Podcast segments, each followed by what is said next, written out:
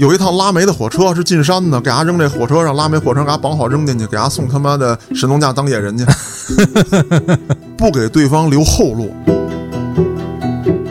朋友啊，你们那个能叫黑社会吗？我告诉你什么是黑社会哦。我觉得完全可以载入这个黑社会战斗史的这个一场史诗级的战役。我操，周围这帮小弟都吓傻了那可不是嘛，啊！哪见过这阵仗啊？真干！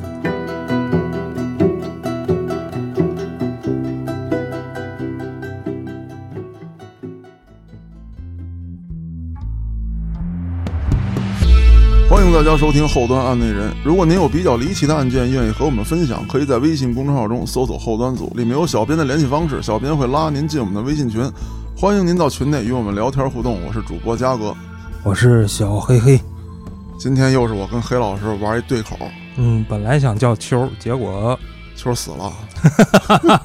你这不太吉利啊，不太吉利。本来是说咱们早上八点、嗯是吧，一起吃个早点，然后录个节目。结果他七点多给我发个微信，告诉我我失眠了。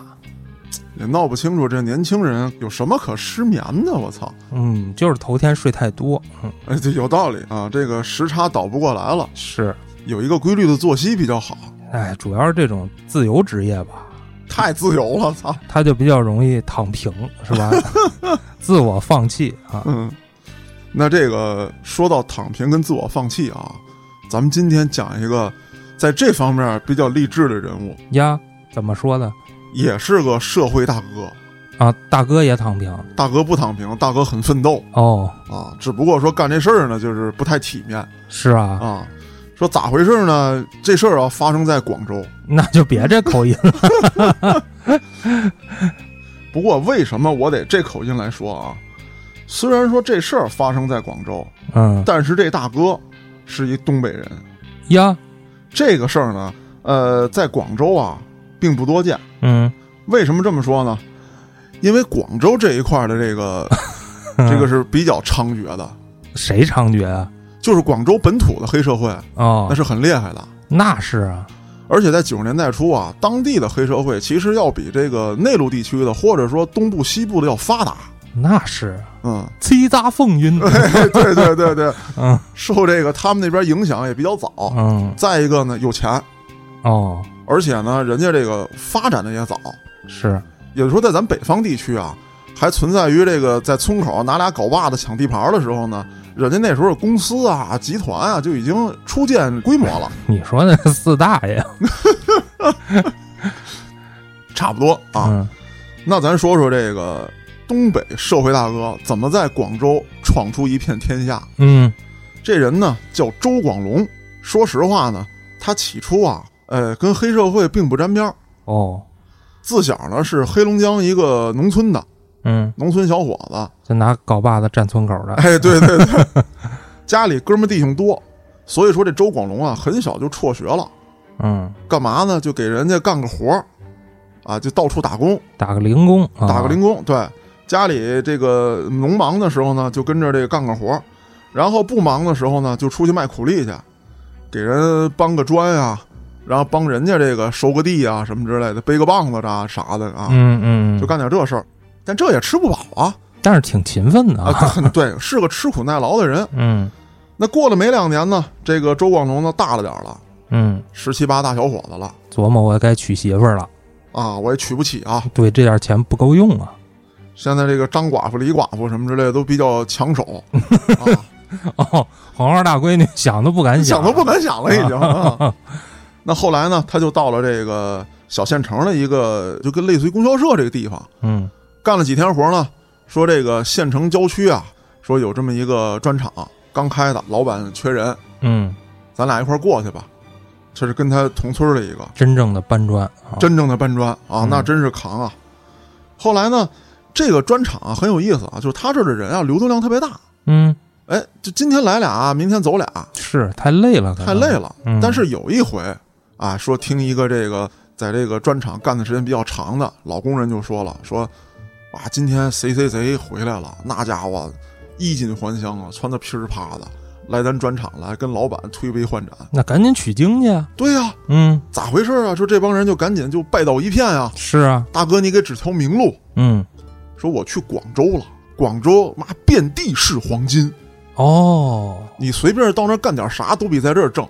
那就是那会儿好像是卖个磁带呀、呃，电子表什么牛仔裤啊，哎对对对牛仔服，就都从那边进，都从那边进。嗯但是说这周广龙呢，这个太一根筋了，嗯，他也没问这大哥去广州干嘛去了，直接就去了。直接就干过去了，带上俩老乡，呵，仨人儿还有小弟呢，有小弟嗯，说走啊，咱仨广州挖金子去啊！叱咤风云啊，一下，七大风云啊！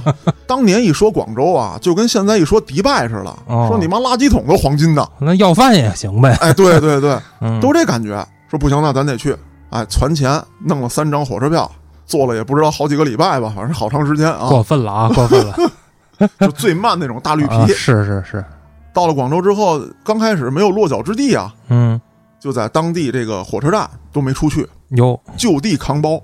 呵，这就找着活了，当时一下火车，就有人给他们要扛行李啊，然后他们一看我用你扛，我他妈搬砖的，哦，对不对？是，有把子力气。然后他就问啊，说这个吃啊住啊都咋回事啊？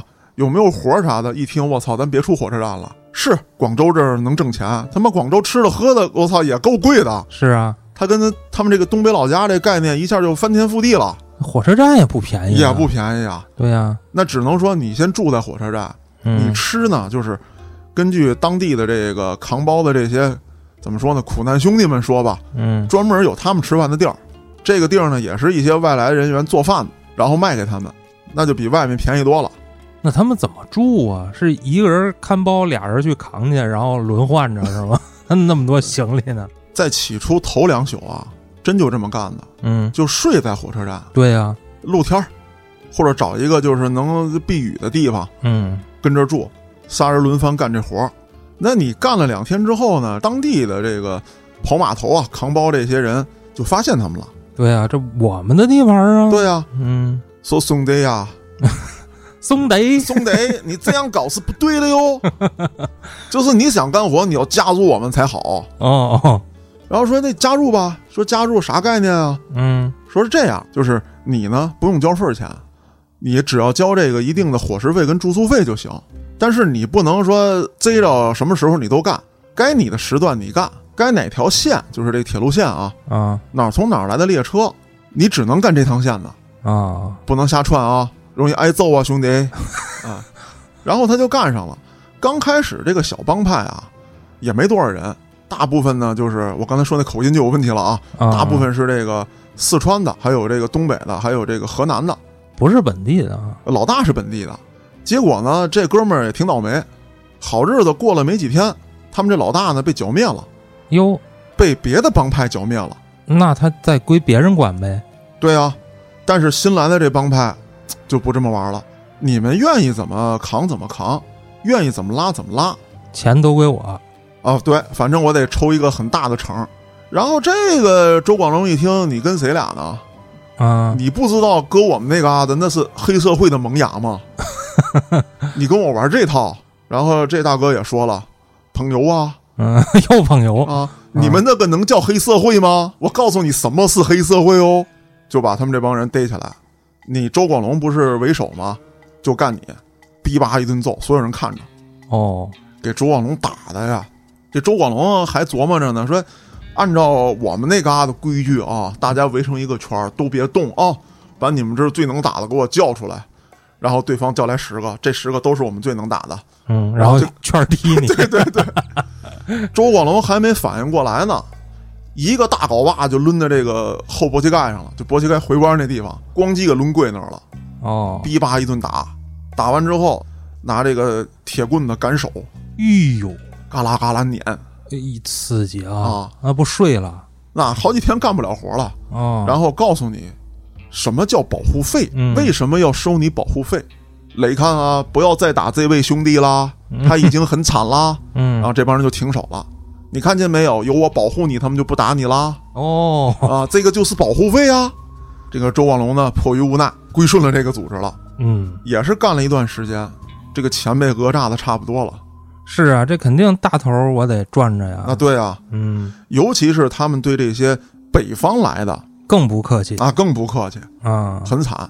原来那个老板是什么呢？他其实就相当于是卖饭的，然后卖住宿嗯，啊，你爱怎么挣钱怎么挣钱，你花在我这儿，你得住我这儿，吃我这儿，我挣你一个这个钱就行了。是，然后派活儿我来派，啊，该守什么规矩我告诉你，你归我管。所以他被人干了嘛。对呀没有人家黑呀。对呀、那这个周广龙这段时间呢也没怂，虽然说我干不过你，但是我得了解你，我看看你到底是什么人，嗯你怎么就那么横？他呢也问了一些这个在火车站流窜的这个广州当地人啊，什么干黑车的呀，小偷小摸的呀，就这个把子闲散人员吧。后来一打听才知道，这大哥也算不上什么大哥，哦，手底下就那十来号人，只能欺负欺负这个扛包的。不过话说回来也是，这小生意要搁黑社会这一块，那当然了，这才能赚多少钱呀？而且不上牌面啊，是啊，啊你说你你帮派干啥的？扛包的。扛包的，对，这不好使。这个，不过啊这自古啊，这个码头干苦力啊，嗯这确实是黑社会的萌芽啊，对对对，啊，因为这个。被奴役的这些人啊，后来组织起来，有哎对工会是吧？他们这个领袖慢慢的啊，就起来了。变成了这黑社会组织。但是咱得说呀，广州起步比较早，嗯，到了九十年代初的时候啊，这些控制码头的黑社会基本上已经剥离这一块了，哦人家该有大的这个货运公司。啊，人家干进出口，哎，对，那码头呢，这个火车站呢就比较闲散了。嗯这个时候再起来的也都是后起之秀，没有什么资本积累，也没有什么大本事。嗯说白了呢，就是号召一些小流氓，你这外地来的，我欺负欺负你，嗯，也就这样。这周广龙一看呢，不行，这做不大，对，既然如此啊，我必须带着火车站这一票人走出一片天地。嗯你们格局太小。是虽然说我周广龙本人到目前为止也不知道火车站外面长啥样啊，但是我对外面是有憧憬的。啊，那之后他怎么办呢？就开始召集人马。嗯，首先是他那俩老乡，这是铁杆的兄弟，那是信得过呀，信得过。嗯再有呢，他的组成部分里面啊，有一些山东人，然后还有这个河北人，啊，北方人哎，北方人居多。啊，北方帮派，对啊当然了，当时帮他的这个人啊，就他刚来火车站的时候，帮他的这个人是南方人，啊，他也给加入进来了，哪个呀？就是给他介绍啊，说你这么干不行啊，兄弟，哦就这些人，哦，他也拉拢起来了。但是这些人呢，胆子比较小，是，不敢直接就跟这个满脸凶相的人们马屁翻车。嗯嗯，这周广龙呢，定下一条妙计，咱们就生干。咱这叫妙计，搁搁他来讲，这就比较妙了。这就一拍脑门儿干，对，嗯当然他们也分梯队啊，嗯就是观望状态下的人，你们那天必须到场哦，啊，都得来。我呢，跟着我的主要弟兄们，要来一场恶仗。那就是你们看着呗，谁赢了你们跟谁走，哎，对对对，这就有点像那个让子弹飞那个感觉似的。就这些人谁赢了跟谁。嗯，那后来呢，广州这社会大哥摇摇晃晃的就出现在火车站了。捧牛啊，哎，对对对，西纵万里山，哎，叼着烟，跟这正溜达呢。周广龙看见他之后，二话没说啊，抄起一个大扁担就冲上去了，哎呦，不是搞把子，不是搞把子啊，抄起一大扁担，嗯。这东西啊牛逼了，怎么讲？就是你没在农村打过架的呀，你不会使扁担，但是你要使好了呢，这扁担说实话啊，就是跟砍刀比它比不了，但是比什么那个镐把子呀、螺纹钢啊，它要好使。这沙僧是祖师爷吧？挑着担是吧？对，人家他妈那是降魔杵那个，降魔宝杖啊。啊，这东西为什么呀？这个扁担两头啊有俩铁钩子，嗯，而且扁担它是竹子做，它有韧性。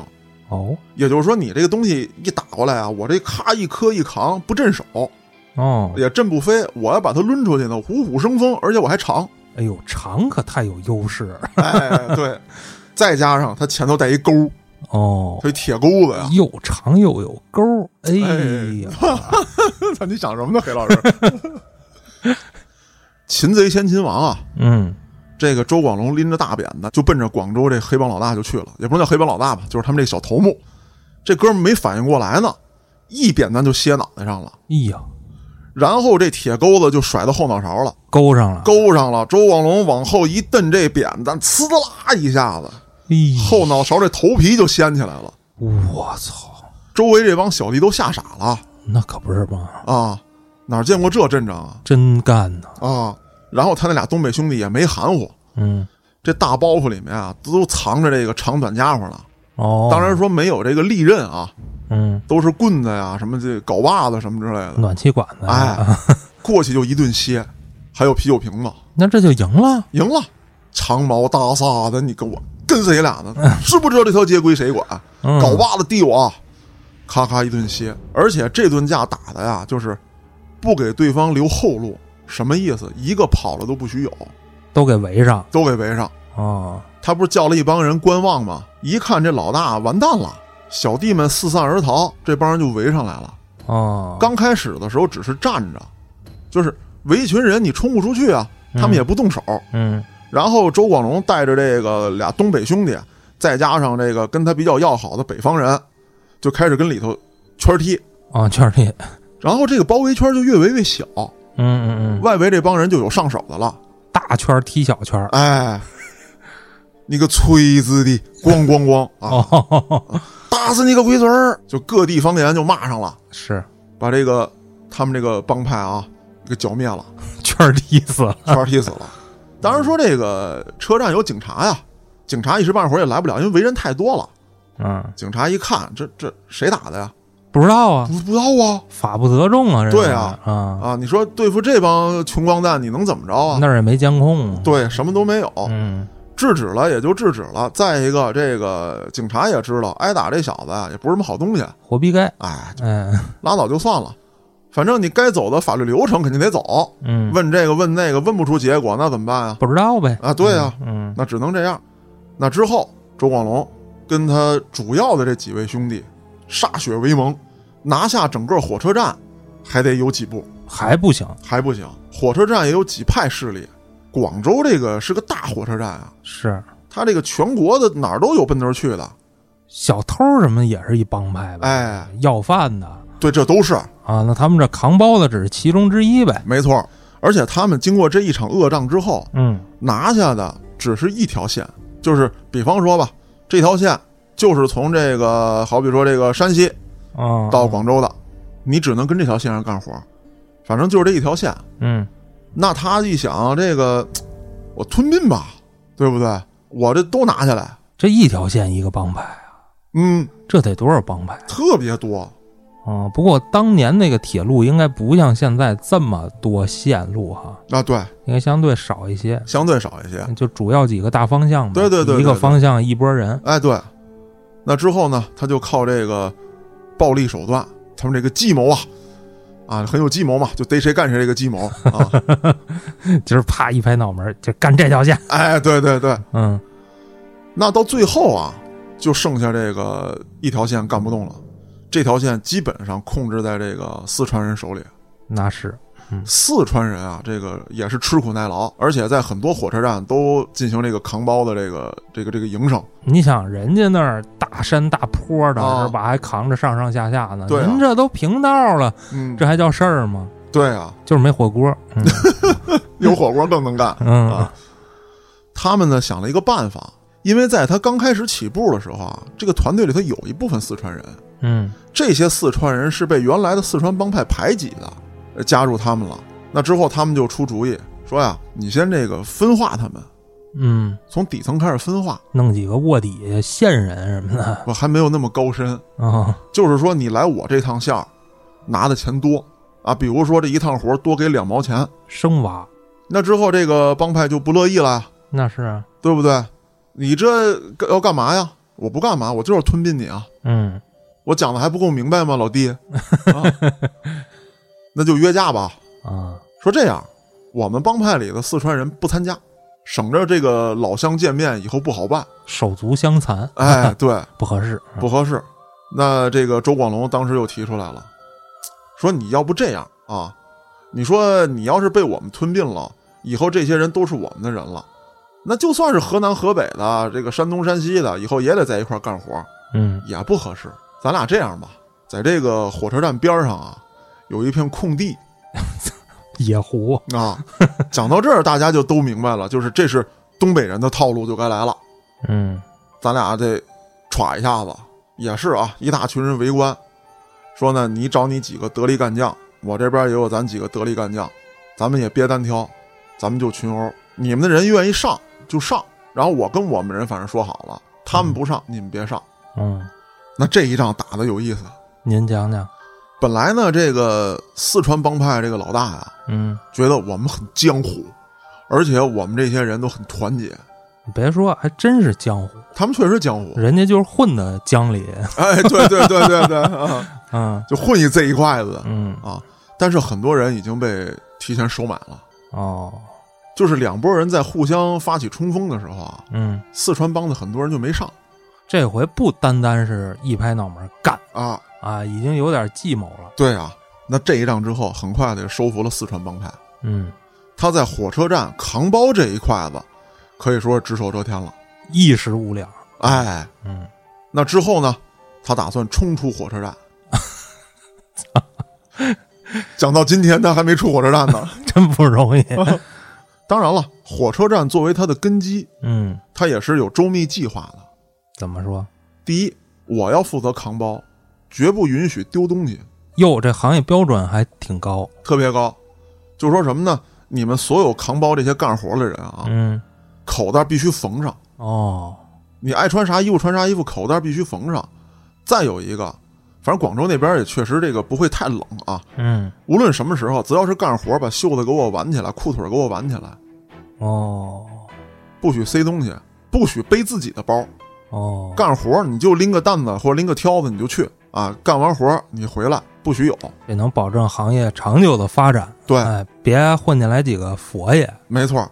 还有一个什么呀？嗯就是比如说你是我服务对象，嗯，我给你扛包，你走我前头，这怎么说呢？因为第一，你要走我后头，你是防着我偷你东西，你看着我，对吧？但是我把口罩全缝起来了，我挽起裤腿，挽起手腕，我偷不了你东西。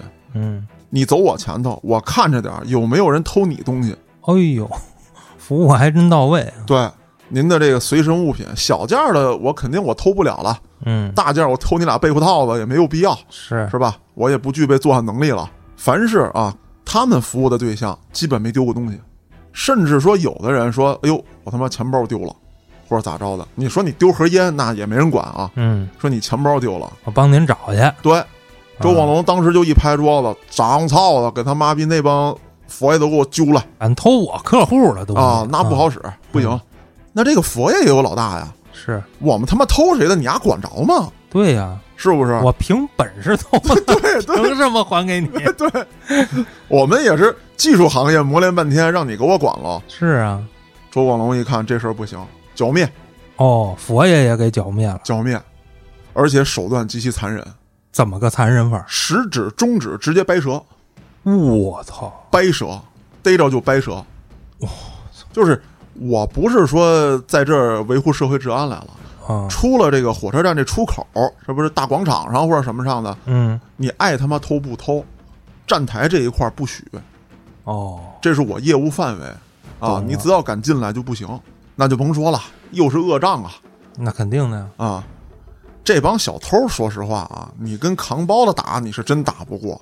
体力上是嗯，差点意思。这就相当于这个战士跟盗贼 PK 了，盗贼没有潜行能力的时候是，啊，那是绝对亮不过的。那之后呢，就把这个盗窃分子啊，基本上排除在这个火车站外围了。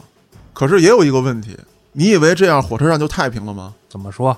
第一，大量的盗窃分子密集在一起，犯案率更高了。因为他平时是这样啊，紧张的时候呢，我少偷点儿；公安机关这个疲惫的时候呢，我多偷点儿，而且是分散性的偷，这可好。我偷不了了，我作案的时间都被你们控制了，压缩到一个区域，而且压缩到一个时间段，哦，这没法弄了。当时也是特别乱。再有一个，咱说周广龙这人，现在看来他好像是说目的虽然不好，但事儿做的挺好，管理有方，管理有方，嗯，但出问题了。为什么呀？他终于垄断了随着这个个人收入的增加，权力的增大，他变了，哎，内心起变化了。嗯，他开始压榨他这帮穷苦兄弟了就是觉着永远不够了。啊，永远不够。这个黑老师你说对了一点，往后你再看，等他做大之后也是这问题。嗯，他其实不会经营，也不会管理，他的妙计就是脏操干他。那后来他一想，说这个我现在都已经是这儿老大了，嗯我一个包或者说一趟活抽两毛钱，这不行啊，这个嗯，我得多抽。那这个时候呢，就有人避讳着，不让他知道，偷偷多拉两趟活，多给人扛几个，让他知道了之后，那就是一顿毒打。哦，如有再犯，逐出火车站。哦不是掰手指头了啊。啊，不是啊，就是比如说这个有一趟拉煤的火车是进山的，给伢扔这火车上，拉煤火车给伢绑好扔进去，给伢送他妈的神农架当野人去，就很凶残。经过两年多的这个开疆扩土，他准备冲出火车站了。哦，已经有一定积累了，嗯，他冲出火车站的第一档买卖是什么？客运。那就是从火车站往外延伸的业务呗。哎，对对对。嗯但是对于这个行业呢，他是根本触及不到。嗯，第一，他不是本地人；第二，经过一顿打打杀杀，他都挺有名的了，没有人愿意跟他来往。最主要是没出过火车站，哎，对。您他妈还客运呢，哪儿是哪儿都不知道。对，那结果他是怎么做的呢？第一趟活他是这么干的：嗯。我不是给你扛包吗？那好，我直接把你的包搁在这个大巴上，嗯，我也不管这是谁的大巴，然后把你人轰到这大巴上来，你给我做这个。我操，也不管去哪儿啊，大哥，我奔东走不行，你到东边再往西去。我操！那他不是客户至上吗？这客户能满意吗？他只是牺牲了一两批客户，但是他这么做的目的是什么？嗯有一天，他就找到这客运公司了，说：“你给我拿两万块钱来。”人客运公司经理疯了：“大哥，你他妈喝多少假酒啊？但凡有盘花生米，你也不至于喝成这操样。你什么张嘴就要两万？嗯说这几天你们公司这车这个这个客流量，你自己心里没点逼数吗？哦，为啥这么快的上涨都是我给你带的，啊？你得给我点这个提成啊、业务费啥的呀，是对不对？说我给你个毛线啊、净他妈骂街了。我这车往北开的，然后结果人奔南去，奔东去的，嗯，我操的！然后你这人是走了，然后他妈的跟我打架，我还找不着是谁呢 送上门来了。啊！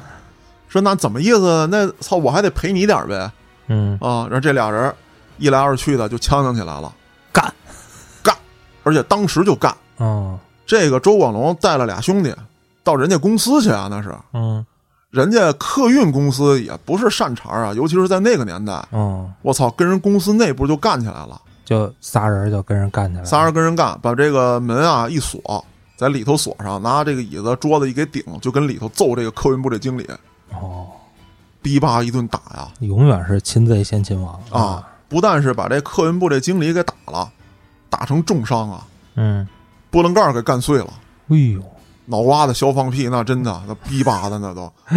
说当时那大脑袋呀，医院来了之后都不敢碰，嗯，脑壳一摁，忽闪忽闪的，哎呦，但是人没死，打成了重伤残。哦，然后他这俩兄弟也特牛逼，直接说：“大哥，我顶罪去了。好家伙，那这挨打这就傻了呗，他也没法指认了，你认不出来了。”那之后呢，这个周广龙就花钱把这俩人捞出来。捞出来，说这俩人呢没待多长时间啊，也就好像是半年一年的就出来了，哦，然后赔了很多钱。那出来就是大哥呀。那当然了，嗯说咱们现在成立一个客运公司，嗯，但咱们客运公司一辆车没有，操你们俩就是总经理跟副总经理啊，皮包公司啊。然后他问说：“大哥，这个我们没有车怎么办啊？这他妈门口不全是车吗？这车都是咱们的。”哦，把人送上去，把钱拿回来就行了。咱们这买卖就这么干。说较劲的，咱们就让他车永远空着，谁坐他们车打谁。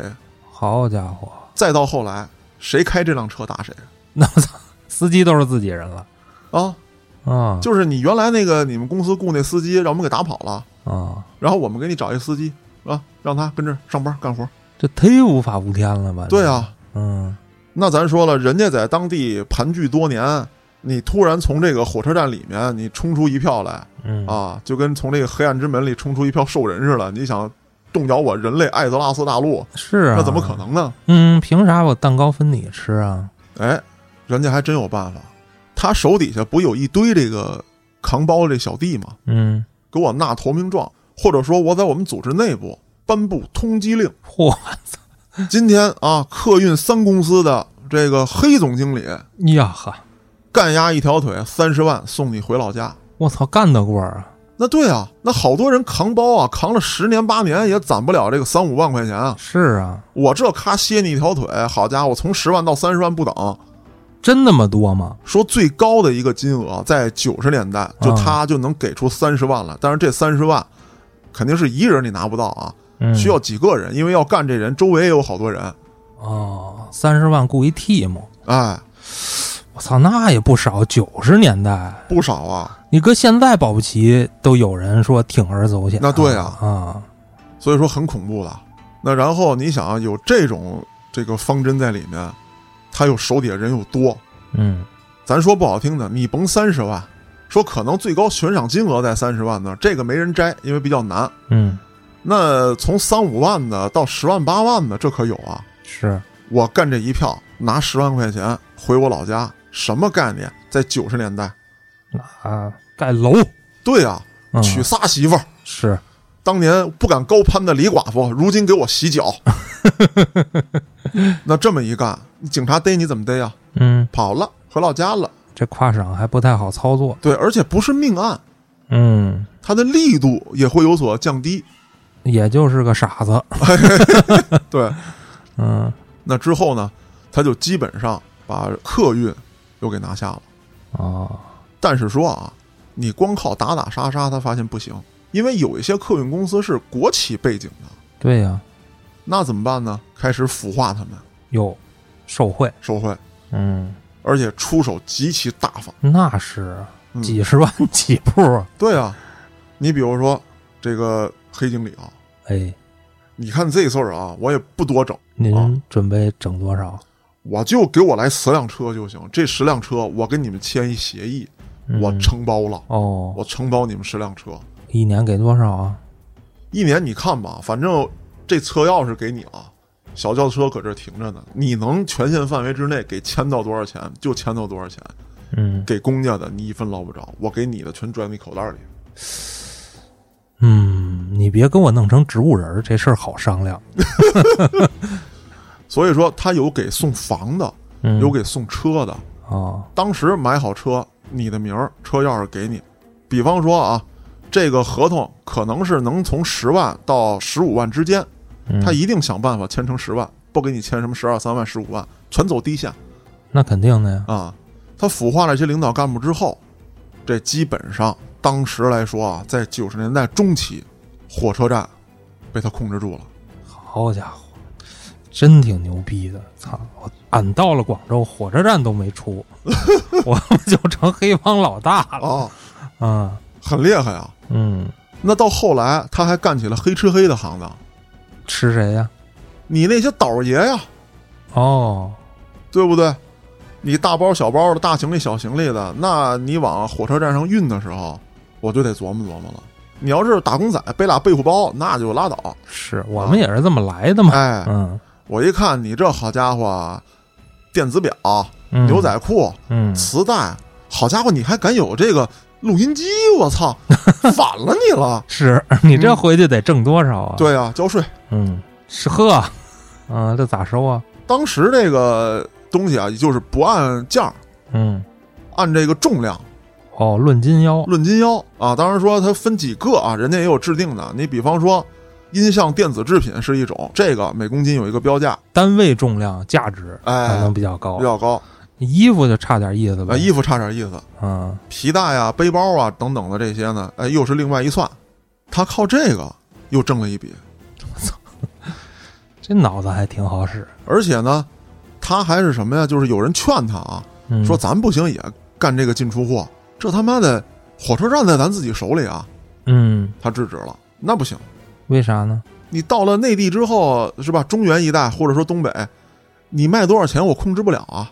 那好，你比如说你花五万块钱进的货，其实你他妈卖了十五万，你跟我说卖八万，嗯然后你留一万，然后我我拿两万，我还觉得自己挺牛逼，还挣的比你多，其实大权全在你这儿，嗯嗯，那不行，咱们那边也没有经销点儿，是不是？是我也没工夫在那边搞经销点儿。这一般都是个人行为，对啊，就马路边上拉个摊儿，哎，对嗯，对对，所以说呢，他就吃这个过路费。嗯，就够了。再有一个，他为什么一直在扩大经营？因为他不会算账，公司财务混乱。就没有个女士帮帮他吗？他呢是想嗯找一个女士帮帮他，但是最终呢，他的选择范围呢就全是看胸跟屁股了。是应该是没受过什么教育，是吧？对啊，那之后呢，他是把这个黑社会的基础行业啊做到了极其丰满。丰满嗯，怎么说？黑社会基础行业就是收保护费嘛，对啊，只要是在火车站这个周边啊一两公里范围之内的，我能收都给你收了。我当时对都他妈收了，我就收保护费，我不干别的买卖。哦哦，货运这一块儿我拿下了，但是账目特别混乱，乱七八糟的，也没有人记账，我就按人头收钱就完了。你想，他手底下这帮干活的也都是打打杀杀的人，也没人会记账。这笔钱给完老大的，给车加完油，给人开完工资都是我的，公司也没有运营经费，是又缺钱了，怎么办？出去收保护费呗。什么那个拉三轮的、黑车司机、卖煎饼的都收。嗯，当然，广州可能没有煎饼啊，是卖这个肠粉啊什么之类的。反正就是小商小贩嘛。哎，对嗯对，对，全都收。那么，在这个一九九五年的时候，凡是啊经过火车站的，你都甭说在这儿拉活了，你只要是经过火车站，怎么都得给他留点儿。哎，你这个车把人或者说行李货放在这儿，你就走不了了。这一趟从哪儿来到哪儿去，你得跟我说清楚了。刚才咱讲了这么多，嗯大家听出来了，周广龙的黑恶势力范围再往火车站外扩散，拿下了扛包、什么客运、货运啊，这个等等等等这些项目嗯，之后，下一步他开始这个进攻这个花卉市场。哦，离火车站比较近啊，有一个比较大型的这个花卉市场，他呢盯上这块儿的进出货这个生意了。哦，当时一点商量没有，带人就过去，直接把原来的货运部给端了。我操，而且当时哎，把一个货运部的这个经理啊重伤，内腹腔出血，什么这个肠子肚子都错位了，哎呦，也是人好悬没死，当时定性是七级伤残还是多少又有人顶包呗，反正。啊？对，就有人顶包。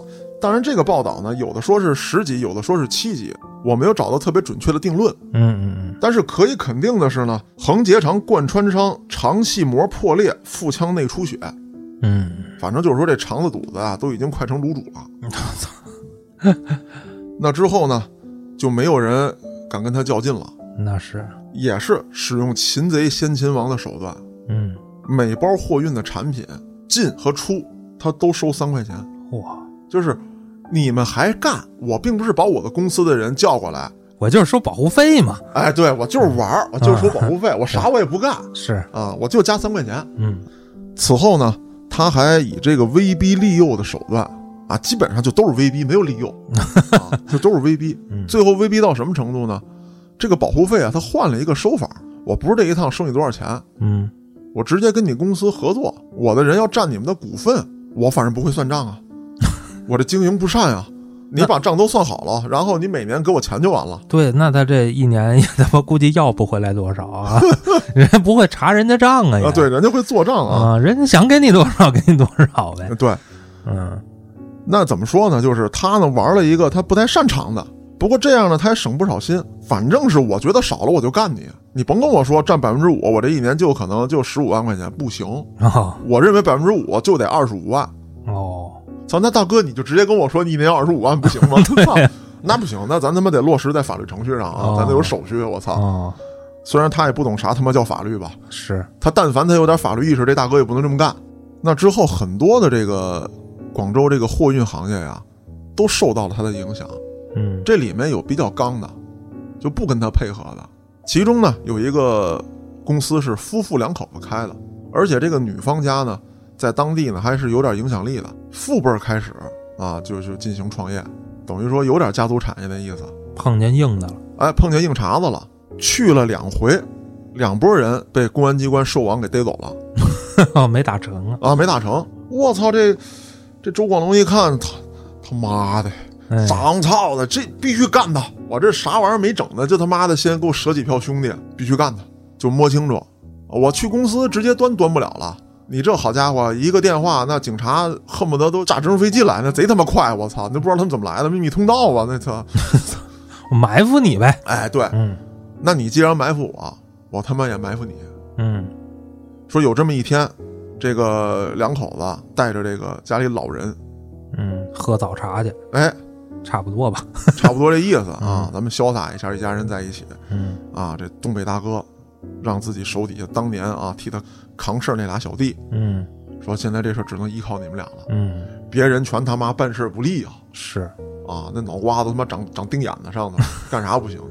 我就看你俩是干大个子，能成事儿，给我把他给我办了。嗯，人这哥俩也特牛逼，没带人，那是啊，大哥这么看重我们是嗯。吧？当年又是两个干将，对呀、带什么人呢？而且他们也发现了，为什么每次都失败，嗯，就是这帮小子啊，太他妈的嘚瑟了，呜呜喳喳。呜呜喳喳的，嗯。离他妈逼好几公里呢，那镐把子就掏出来了，就他妈往那儿就开始冲，嗯，路边小卖部都给你报警了。哎，对呀、嗯。那不灵。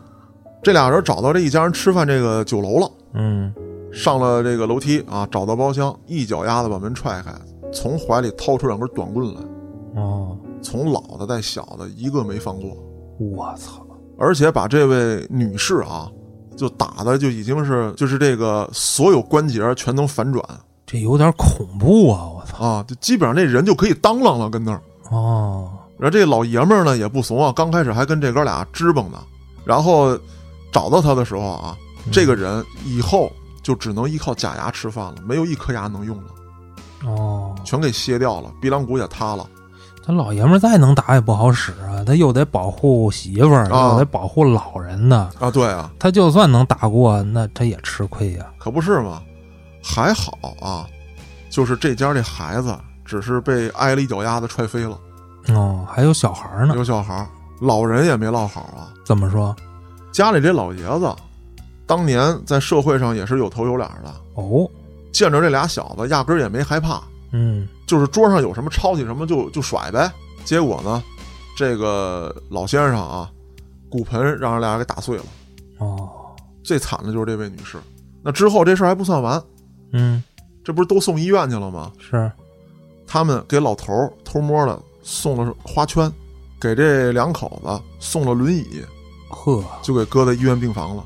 啊，我还以为补刀去了，那补刀倒没有，因为嗯这家人在当地很有势力。是主要还是吓唬吓唬你。哎，对对对，嗯，那之后没办法，那，只能说同意他们兼并自己的公司，就这么生干呀？就生干。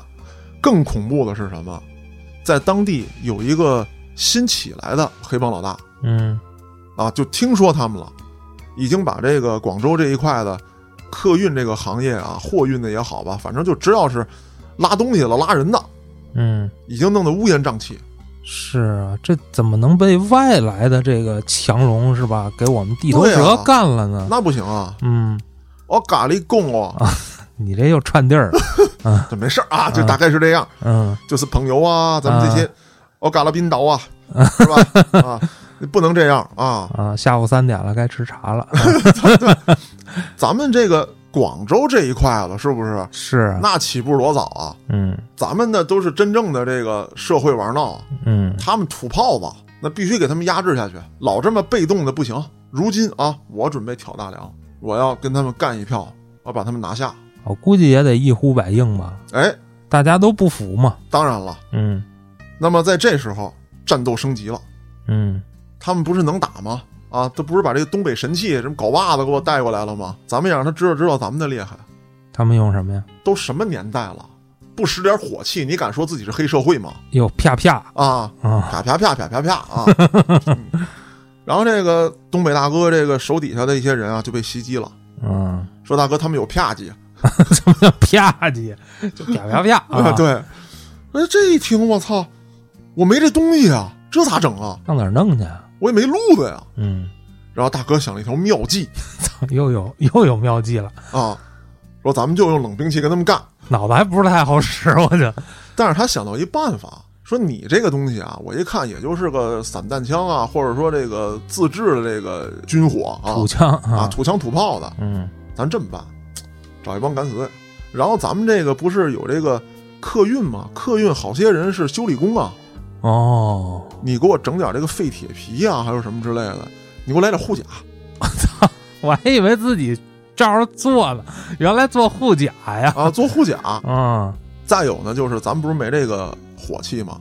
咱有硫酸啊，哎呦，燃烧瓶啊，干吧那就。嗯。他直接带人袭击了这个就是广州当地这个挑头的这人的这个基地啊，也就是他们这个车厂吧，算是。总部嘛，总部哎。啊冲进去之后，广州帮派手下的这个一号小弟直接一硫酸被歇脑瓜子上了。哎呦，我操！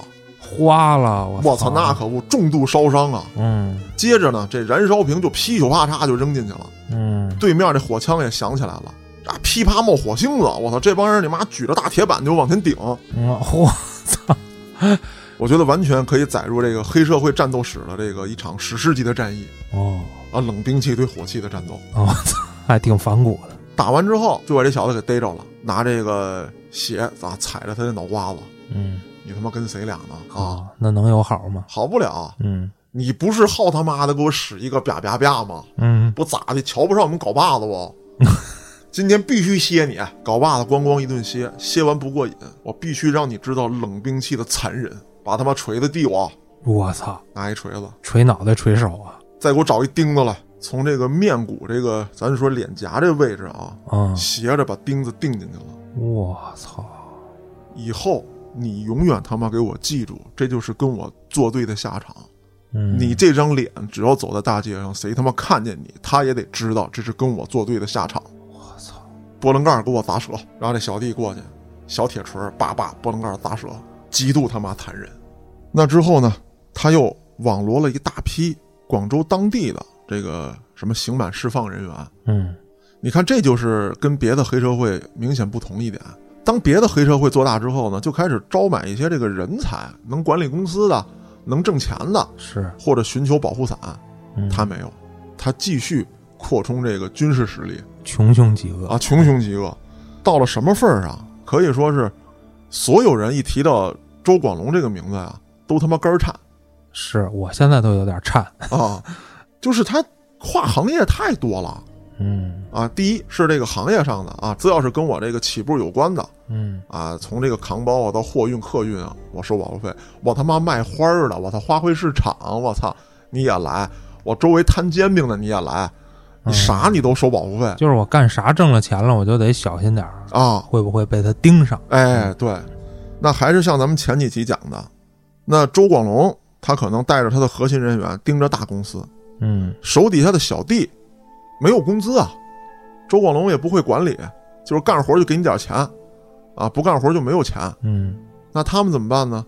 就开始绕世界瞎串悠，逮着这儿讹点儿，逮着那儿抢点儿，社会一度极其混乱，那这名声不就臭了吗？一下就臭了。嗯，所以说他离死不远了。赶紧死吧。那到了两千零三年，受他欺压的群众对他进行了举报，而且当时被他呃剿灭的也好，被他讹诈的也好，呃这些公司啊或者说其他帮派嗯，都站出来了。那这证据不落成山了得？那当然了，哎，为什么说今天特殊的讲这个案子，就是在这儿呢？铁证面前，虽然他一审被判处了死刑，但是这个人提起上诉，上诉之后，广州的高院让重新判，而且判成了死缓，嗯很奇特吧？嗯，他还没有大型保护伞，对呀、而正因为他没有大型保护伞，所以说在司法认定上没有给他认定成黑恶势力，因为他只是腐蚀了几个下层的公务人员或者说管理人员，嗯，没有高官。再有一个，所有他办的案子当中没死过人，哦，但是也够残忍啊。那当然了，残忍程度是到了，那硫酸泼脑瓜子，我操！是啊，所以说今天拿这个案子来讲，就是它的特殊性在这儿。第一，它的特殊性是没有在形成一定规模之后洗白；第二，在判决上，法律判决上是有争议的。那么之后，人大出了一份文件，嗯说要给他定性成这个黑恶势力。可是呢，他的辩护律师说了，说按照这从前从轻的原则，就是曾经怎么定的啊，然后咱就得按照这个曾经定过的执行，因为现在法令还没有修改，而且啊要有从轻的考虑。这怎么考虑呢？从轻的考虑就是第一，他不是黑恶势力；第二，他这个没有没死人没死人，啊，而且很多案子呢不是他亲自下手做的，但是在终审判决的时候，还是给他判出了死刑，因为人大的介入，人大属于立法机构，所以说执行法律的时候呢，执行机构你是低于立法机构的。嗯，现在立法机构的文件是绝对是管用的，那么周广龙还是被判处了死刑，但是其他人员的量刑是减轻很多的。哦，二号人物啊，他那俩小弟有一个被判成了死缓，有一个被判成了无期，其他的一些这个中层小弟们，嗯，当年都是被判了这个十五年的，甚至十年的，后来都减刑到三四年，嚯，减刑幅度很大。对他进行审判的啊，都是清一色的最高人民法院的工作人员。给我死！哎，这个人不能活，不是说你手上没有人命啊，你就可以说不偿命的。是，按照这个有一些律师他们这个自己的说法啊，嗯，叫什么呢？叫三残顶一死，哦，就是你有三个造成残疾的，也就可以在这个法律的判刑上，相当于有一个送命的了嗯啊。这是我这个通俗的说法啊，不是法律上的这个明文的这个写法啊。明白。但是咱们可以说，周广龙的这个罪行啊，对当地的危害影响，还有就是对这个被害人造成的这个伤害，你想想，刚才聊这个案子，多少起重伤害，是，手段又极其残忍，可以说，对周广龙的判决啊是没有任何意义的，是，绝对没问题啊！那他残了多少个了？太多了嗯啊！这还没算这个底层老百姓被他打骨折的嗯，啊，这个不能叫脑瓜子削放屁了啊，就是是，啊，反正就是给打成猪头的吧。嗯，对？吧？这就太多了，不计其数啊。那之后，广州市借这个风潮整治了一大批，还了广州很多年的太平。那之后，广州还曾涌现过一些对社会造成很大危害的这个黑恶势力，嗯，那个咱们以后再讲。今天讲的就是这个从东北杀向广州的黑老大的灭亡记。那行，争取下回后边的大哥们的故事我还能在场。那好，黑老师，嗯，主要得看你时间，你比较忙是。啊。那今天的案子咱们就聊到这儿，我是主播嘉哥，咱们下个案子再见。